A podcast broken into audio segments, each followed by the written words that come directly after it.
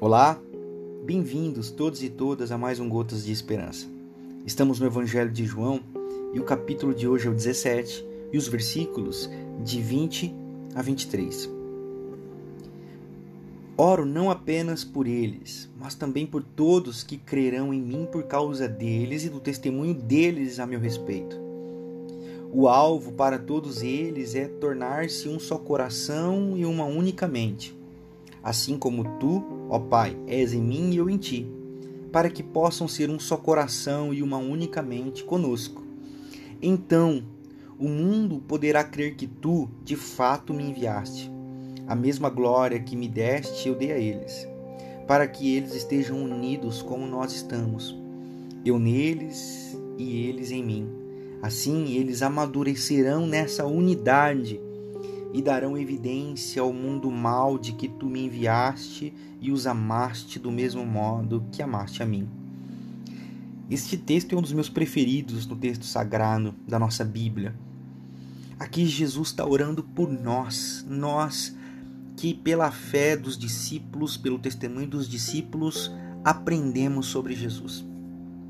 Jesus aqui amplia o seu interesse ele não só se interessa por nós como indivíduos, mas também deseja que sejamos agradáveis a Deus como igreja, para que a comunhão entre o Filho e o Pai possa se refletir em uma intimidade harmoniosa entre os cristãos na igreja.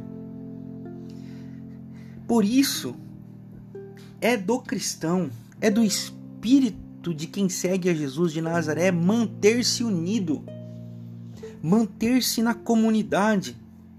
E eu não me refiro aqui a pertencer a uma instituição religiosa, eu não me refiro aqui a fazer parte de uma igreja institucionalizada.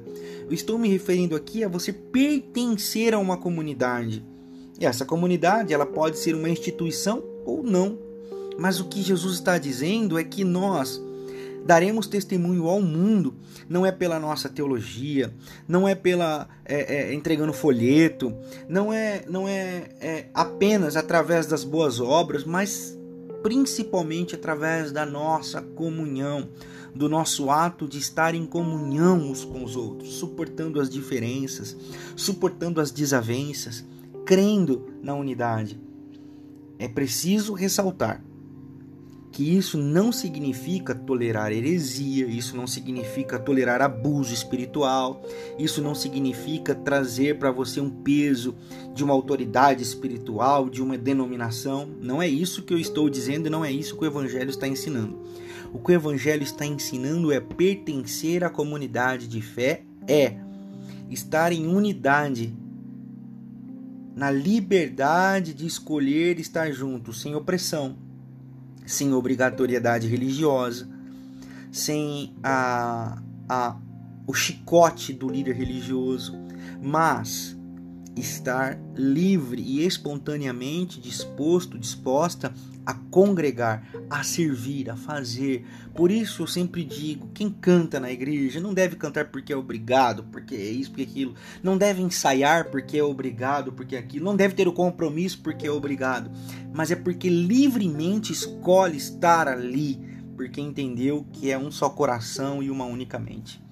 Quem serve na igreja não deve fazer por obrigação, com medo, com peso, mas porque entendeu verdadeiramente e livremente que é um só coração e uma única mente para servir naquela comunidade. Quem reparte, reparte o seu dinheiro, reparte o seu tempo, reparte a sua vida, porque entendeu que pertence a uma família chamada Igreja Corpo de Cristo. Livre-se das obrigações religiosas Livre-se dos pesos e dos fardos da religião e dos opressores da religião. E encontre-se com a liberdade da comunidade da Igreja do Cristo Vivo. Essa é a minha oração por mim e por você. Que assim seja. Uma boa semana. Paz.